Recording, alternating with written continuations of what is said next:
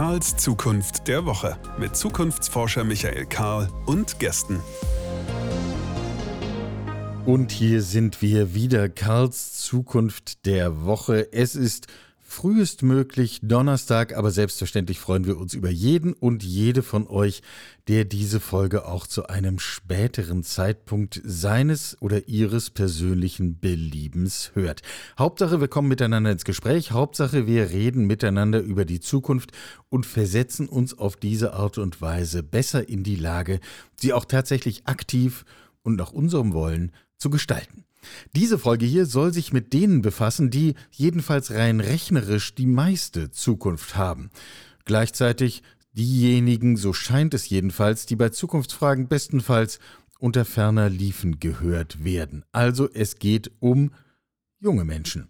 Man kann jetzt lange darüber streiten, wo ist eigentlich der Übergang zwischen einer Generation Y und einer Generation Z und was kommt eigentlich danach und ist das überhaupt sinnvoll, hier in Generationen zu unterscheiden.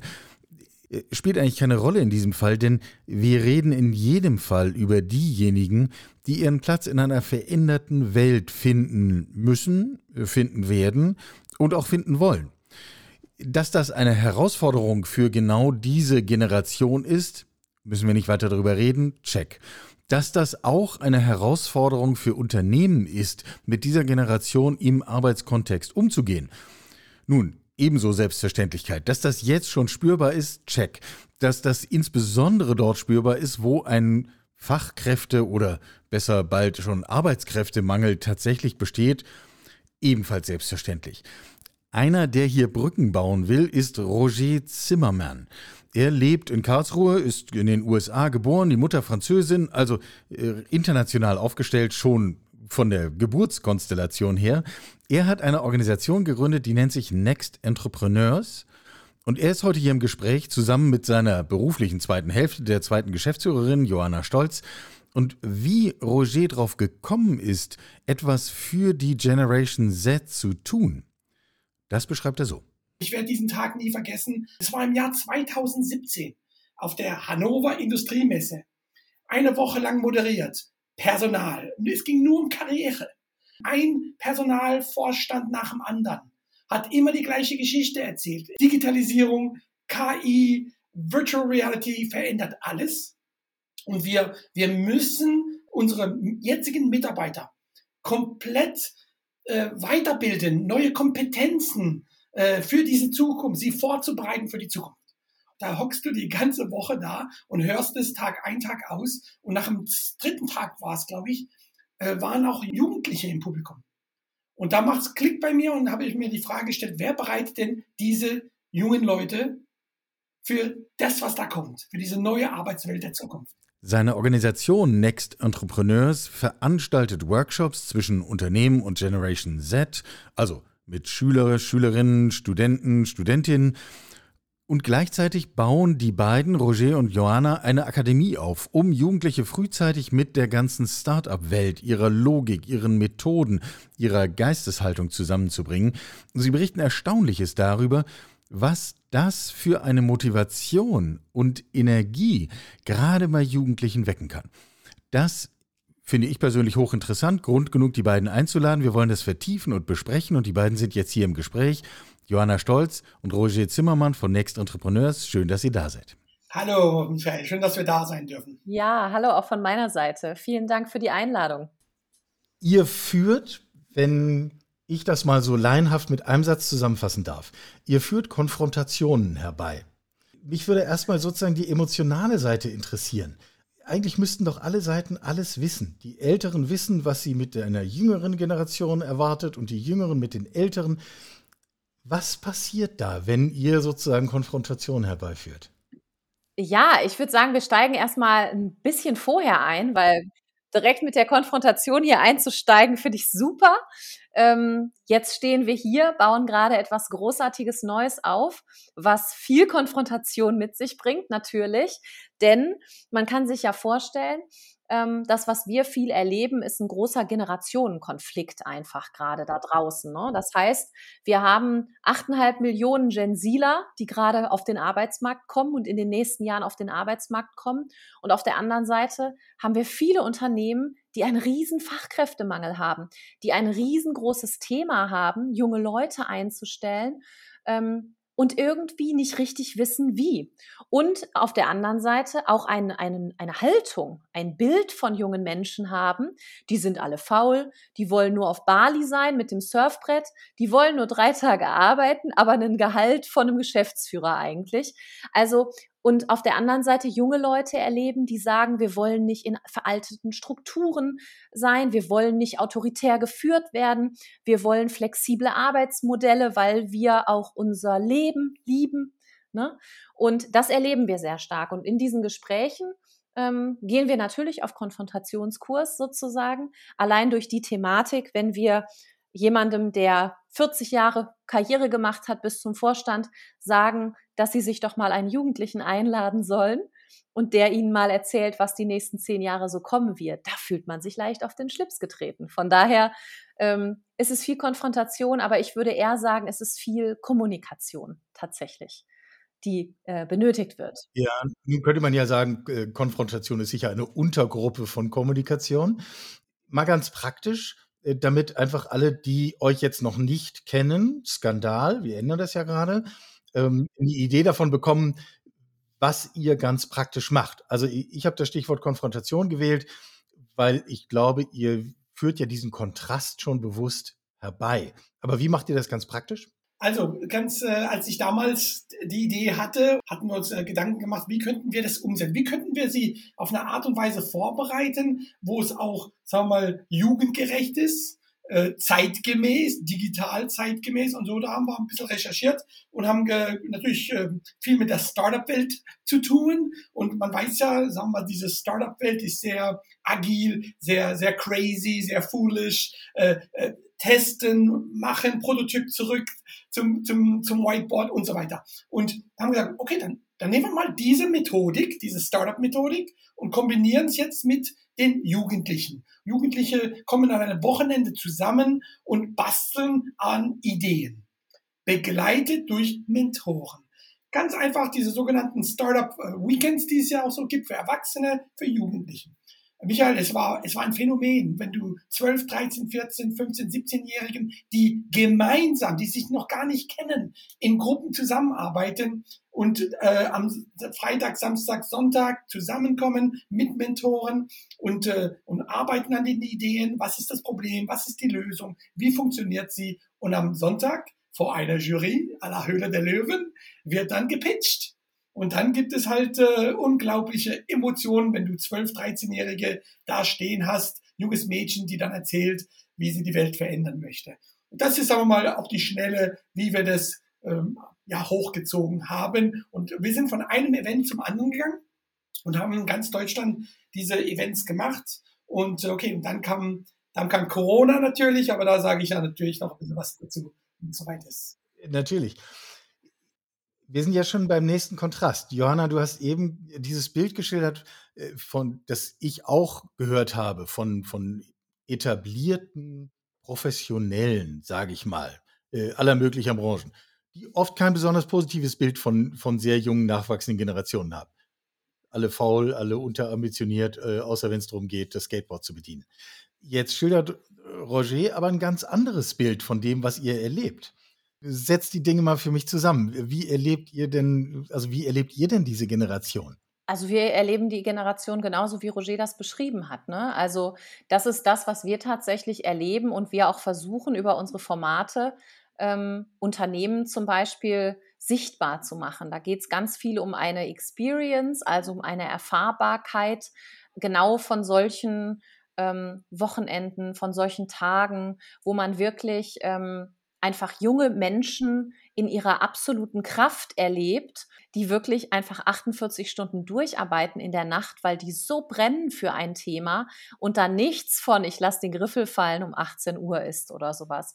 Ich glaube einfach, es fehlt in vielen Unternehmen und ähm, Es fehlt einfach an Strukturen, junge Menschen anders auch anzufassen. Und ich glaube, es geht ganz oft gar nicht darum, dass jemand das komplett nicht will. Ich glaube, es ist einfach manchmal auch ein Unwissen darüber, was die Zukunft gerade mit sich bringt und was auch für Potenziale in der Generation Z sind.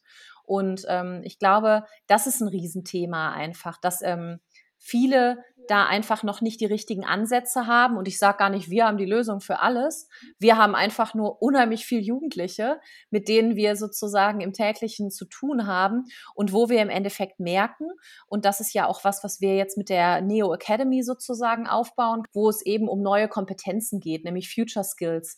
Und das ist etwas, was jedes Unternehmen, egal welche Organisationsform, einfach morgen braucht, um in dieser komplexen Welt, in, mit dieser Komplexität Mobilität auch durch die Digitalisierung gesteuert einfach klarkommen zu können und ähm, oder zu müssen sozusagen.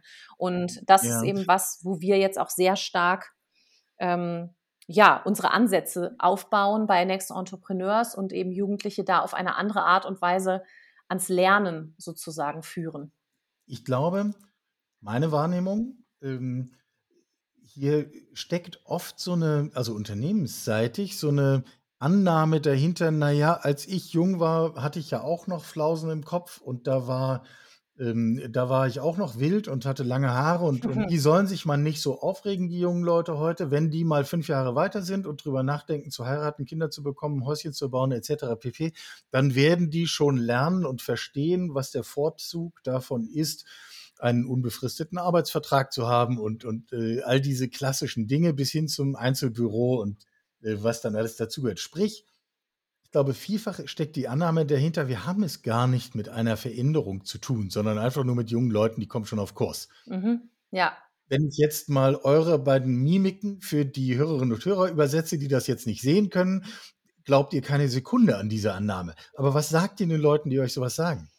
Also wir versuchen einfach ähm, von Beispielen zu erzählen, die wir erleben, weil also die uns Jugendliche widerspiegeln oder 18-Jährige, die uns sagen, sie haben ein Startup jetzt gegründet und nebenbei haben sie einen Festjob, da arbeiten sie zwei Tage die Woche. Das ist vielleicht genau dieser Risiko, äh, dieser Sicherheitsbereich, in dem man drin ist. Und ich glaube, das verändert sich. Ich glaube, es gab immer schon ambitionierte Menschen, auch in meiner, in, in anderen Generationen, die einfach ähm, sich sehr gut aufgestellt haben und es gab auch immer Faule, die wird es auch immer geben. Ne? So ist ähm, das ist einfach so. Ja.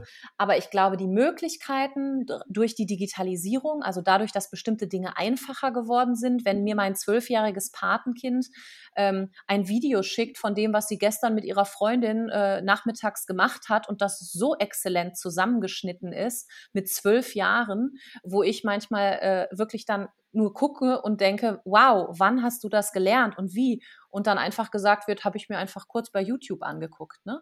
So. Und das verändert sich einfach jetzt mal runtergebrochen auf die Dinge, die auch im Job auf einen zukommen.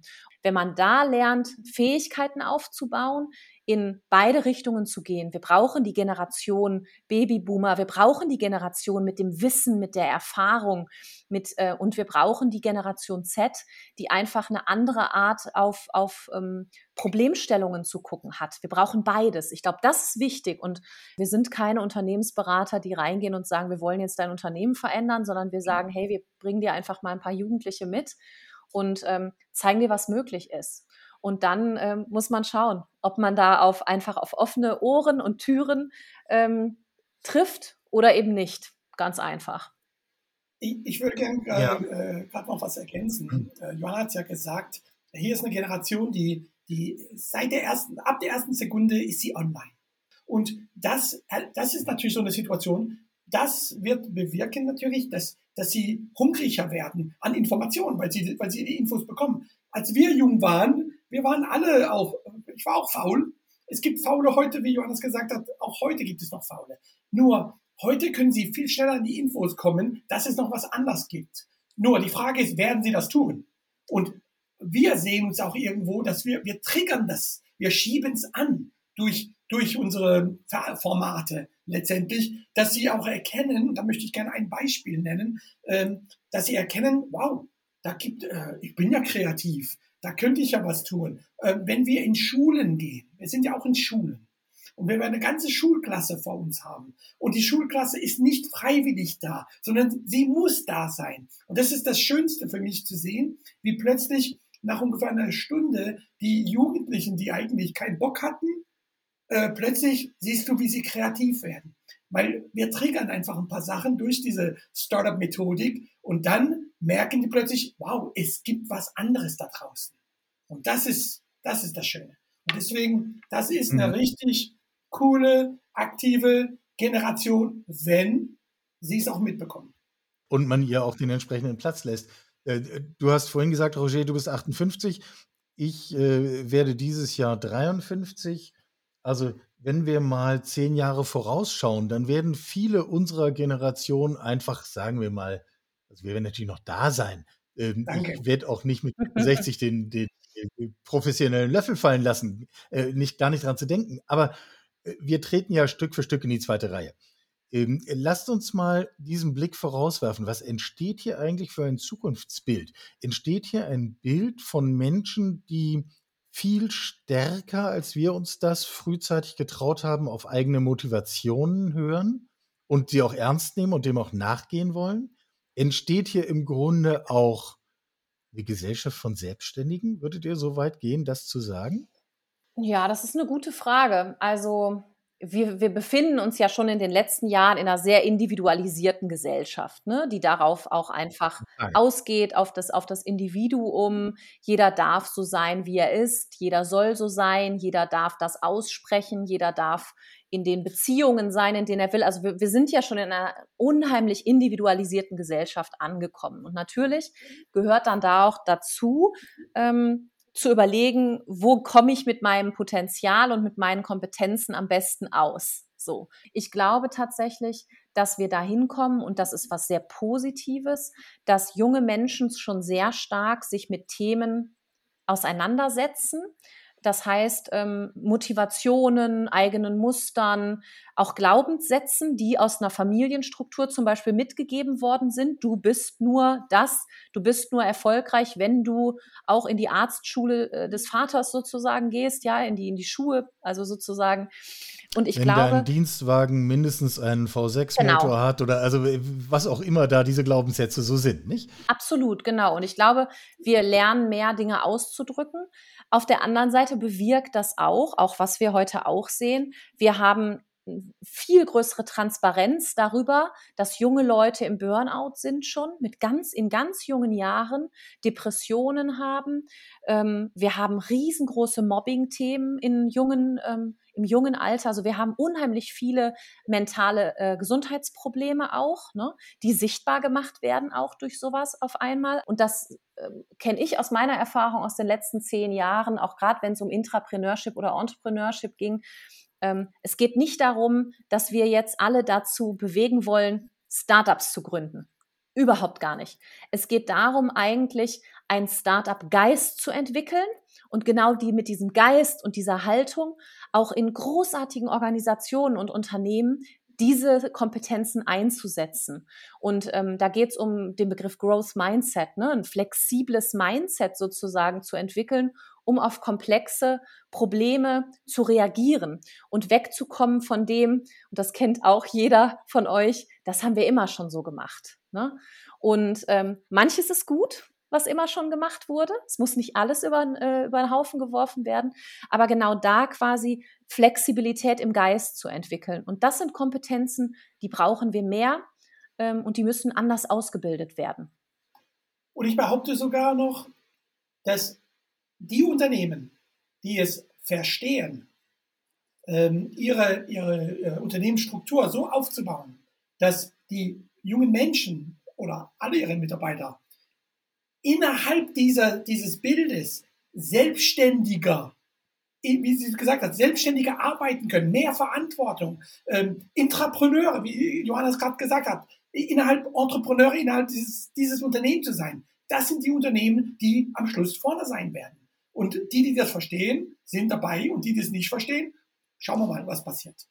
Wir reden ja hier miteinander, um äh, den Blick immer wieder nach vorne zu werfen und, und zu sagen, was, was entsteht hier eigentlich so ein Bild in der Zukunft und ist das eigentlich eins, was wir unterstützen oder was wir minimieren wollen oder modifizieren wollen? diese Effekte, über die wir jetzt gesprochen haben, mit Arbeitszeit und Ansprüchen, vermeintlichen oder berechtigten, all das wird ja heute schon erlebt.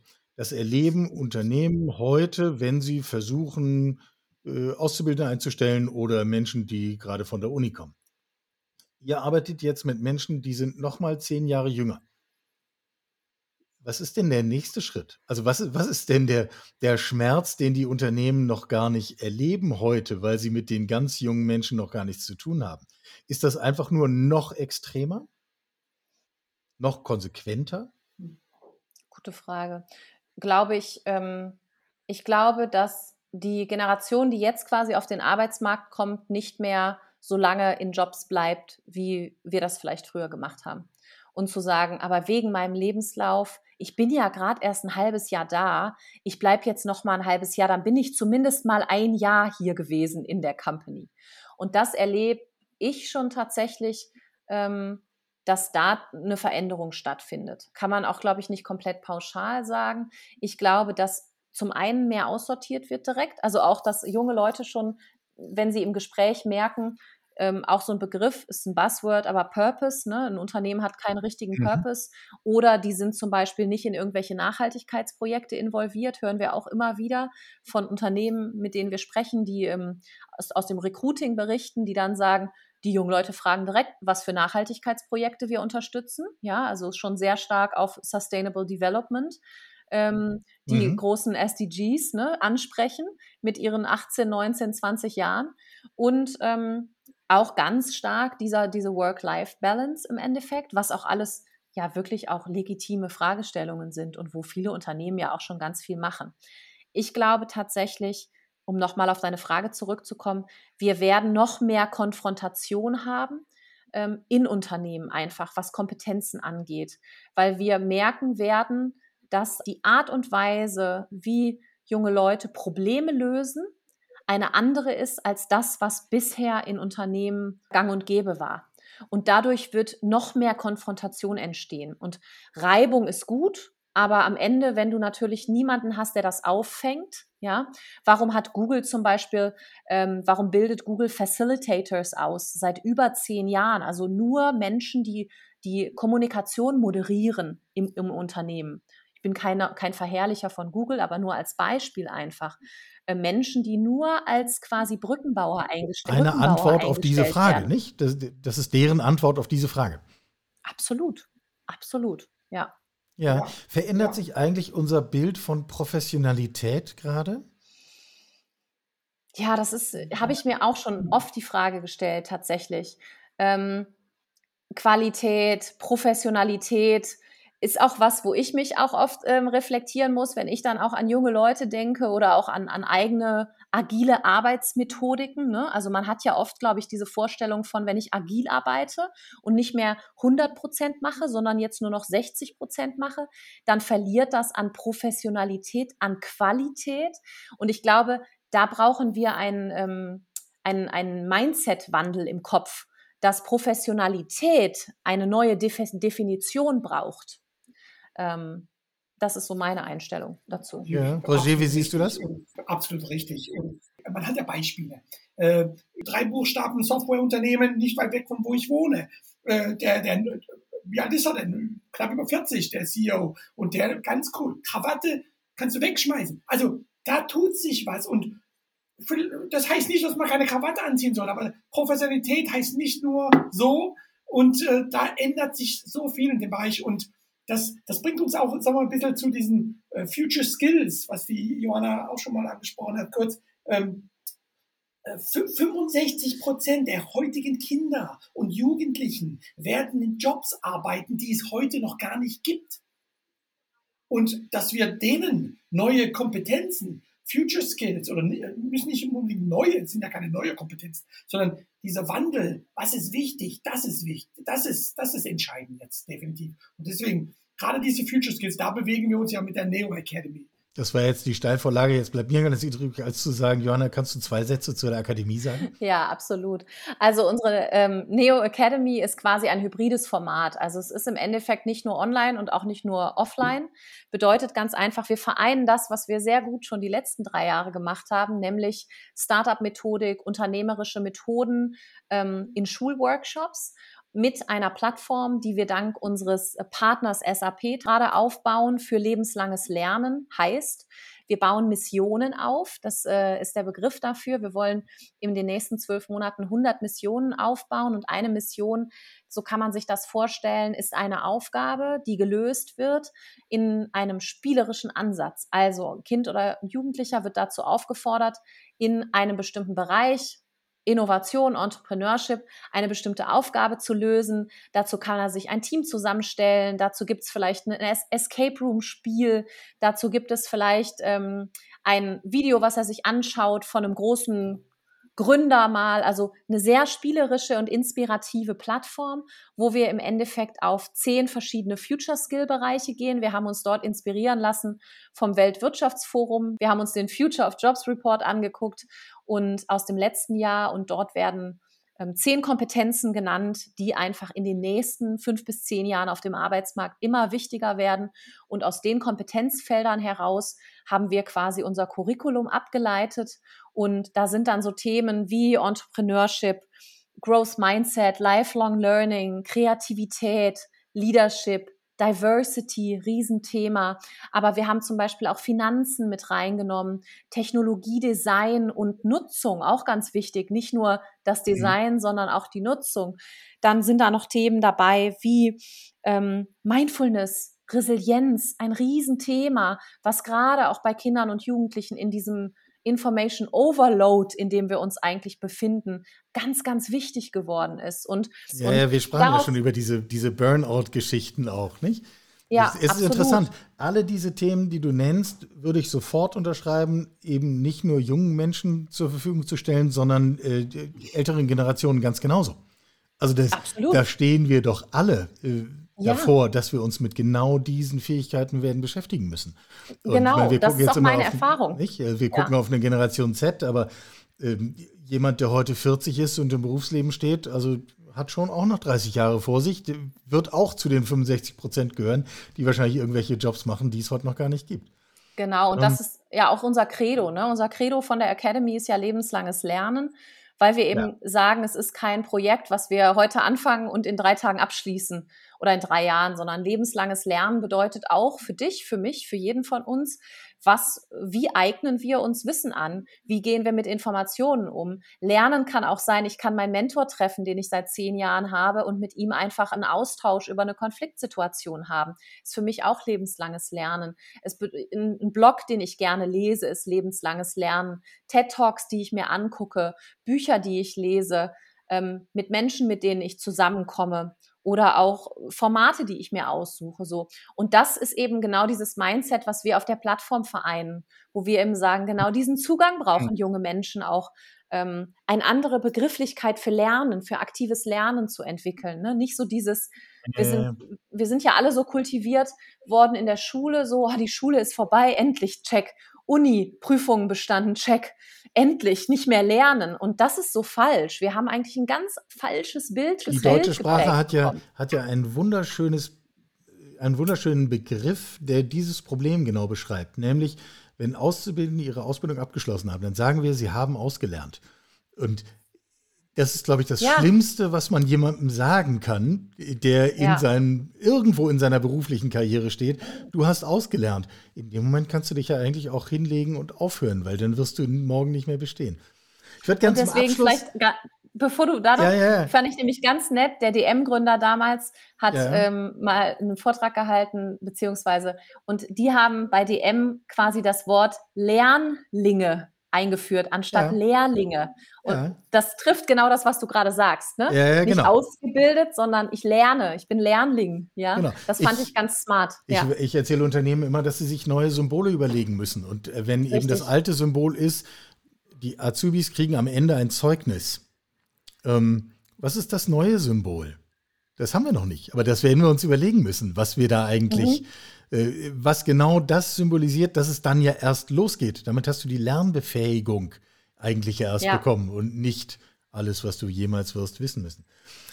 Lass uns mal, äh, um den Bogen langsam zu schließen, noch einmal von oben auf die ganze Angelegenheit draufschauen.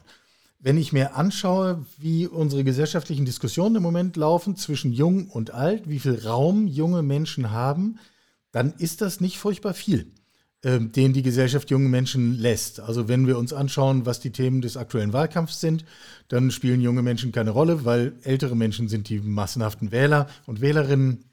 Junge Menschen kann man auch mal ignorieren. Ähm, wenn wir über Nachhaltigkeit sprechen, über solche Themen haben wir ja eben auch schon gesprochen, da muss es am Schluss das Bundesverfassungsgericht sein, das der Politik sagt, bitteschön, ihr könnt nicht ständig die Rechte künftiger Generationen beschneiden, die müsst ihr jetzt schon mit einpreisen. Das passiert nicht von alleine, es braucht quasi den strengen Onkel aus Karlsruhe, ähm, die genau diese Botschaft dann nochmal unterstützen. Ist unsere Gesellschaft eigentlich reif für unsere jungen Menschen? Das ist eine sehr interessante Frage. Das ist eine interessante Frage. Also ich, spontan sage ich, ja, sie ist reif dafür, denn äh, äh, es ist nicht unbedingt die Gesellschaft, die das entscheidet, sondern es sind die jungen Leute, die, die einfach Gas geben. Wir sehen es einfach, wir sehen es. Ich meine, äh, und insbesondere jetzt diese Corona-Zeit, ähm, ganz schlechte Erfahrungen, äh, generell keine gute Geschichte. Allerdings es hat uns gezeigt, was möglich ist. Äh, was möglich, ob das jetzt mit Homeoffice, äh, Homeschooling, äh, natürlich sehe ich, dass die Schulen am liebsten gleich wieder zurück zum Alten gehen werden. Aber das wird nicht funktionieren. Da werden, es wird was Neues geben, das neue Land. Es gibt ja viele Leute, die darüber schreiben. Ähm, deswegen sage ich, die Zeit ist reif. Und wenn nicht jetzt, wann dann? Definitiv. Ja, absolut. Also ich glaube eher auch nochmal Gegenfrage vielleicht, ähm, wie hoch ist die Schmerzgrenze unserer Gesellschaft, das weiter so zu machen wie bisher? Ähm, und da erleben wir unheimlich verschiedene Fronten. Ich glaube, durch die Pandemie sind einige Dinge nochmal wirklich beschleunigt worden, was großartig ist. Ähm, zum anderen merkt man auch, und genau das, das was Roger gerade beschreibt, ganz viele gehen back to, back to normal und auch zurück den Schritt da, wo man war. Ähm, und auch das ist normal. Menschen fallen immer wieder in ihre alten Muster zurück. Das ist psychologisch einfach so. Ne? Und ich frage mich dann immer, wie hoch ist die Schmerzgrenze noch? Am Ende des Tages, ähm, glaube ich, müssen wir alle oh, jetzt wird man so ein bisschen polemisch, aber äh, dass, dass unser eigenes Leben so strukturieren und unsere Zeit so strukturieren, dass wir selber Raum haben, diesen neuen Themen Platz zu geben. Und dann, wenn das kommt, dann haben wir auch Zeit, der Generation Z, der neuen Generation Räume einzu, äh, einzuräumen. Wenn das nicht passiert, ich glaube, viele Menschen machen das nicht, weil sie es nicht wollen. Ich glaube, weil sie es nicht können, weil einfach der Raum nicht da ist, selber mal einen Schritt zurückzutreten. Ähm, weil wir in so einem, wie in so einem, in so einer Hamsterradgesellschaft auch einfach sind. Ja, und da sind wir dann interessanterweise zum Schluss des Gesprächs wieder beim Lernen, nicht? Ähm, ja. Weil wir genau diese Prozesse tatsächlich lernen müssen und lernen jetzt nicht im Sinne des Auswendiglernens irgendeines Gedichts, sondern sich tatsächlich auf Prozesse einzulassen, deren Ergebnis wir noch nicht kennen. Ähm, und das tut weh. Das tut so weh. Aber es begeistert doch auch. Also das ist über meine Position dabei. Herrgott, das ist wie mit dem Klimaschutz am Ende. Ist Klimaschutz teuer? Klar, ist aber die falsche Frage. Die Frage ist, wie teuer ist es, das nicht zu machen? Und genauso Natürlich. haben wir es ja doch hier ganz genauso. Also, ja, äh, schöner Schmerz. Ja. Nur da muss man durch. Und ich glaube, das, da muss man bereit zu sein. Und deswegen, ja. ne, ich glaube, manchmal muss man geschubst werden, manchmal wird man geschubst. Und ähm, wir sind da, wir gucken in eine sehr positive Zukunft auf jeden Fall. Gut, also schubsen wir noch ein wenig. Mhm, Johanna, Roger, ich danke euch beiden ganz außerordentlich. Ein sehr inspirierendes Gespräch, wie ich fand. Und ich wünsche euch außerordentlich viel Erfolg für das, was ihr Gutes tut. Vielen Dank, Michael. Ja. Meine Erfahrung ist, in fast jeder Folge von Karls Zukunft der Woche bleibt ein Begriff hängen, mit dem ich noch ein paar Tage spazieren gehe und wo ich das Gefühl habe, ganz spontan, da steckt mehr drin. Da können noch mehr Gedanken sein, die wir da rausholen können. In dieser Woche der Kandidat dafür ist der Begriff schöner Schmerz. Der schöne Schmerz, der uns durchaus anregt, völlig neues Land zu betreten. Ich glaube, da steckt eine Menge drin. Könnten wir mal drüber nachdenken, ob uns vielleicht auch vom Gedanken des Schmerzes her wir noch etwas lernen können darüber, wie wir uns eigentlich aktivieren. Ich wünsche euch eine gute Woche. Nächste Woche interessanter Gesprächspartner, der unter anderem Cyborg ist und das von sich auch ganz offensiv sagt. Mehr sei noch nicht verraten, außer dass es selbstverständlich lohnt, dem zu folgen. Lasst es euch gut gehen, verschenkt unser Buch, nachdem ihr es erworben habt. Folgt Karls Zukunft der Woche auf Instagram, auf LinkedIn oder wo auch immer sonst ihr es findet. Und vor allem bleibt gesund. Sie hörten Karls Zukunft der Woche, ein Podcast aus dem Karl Institute for Human Future.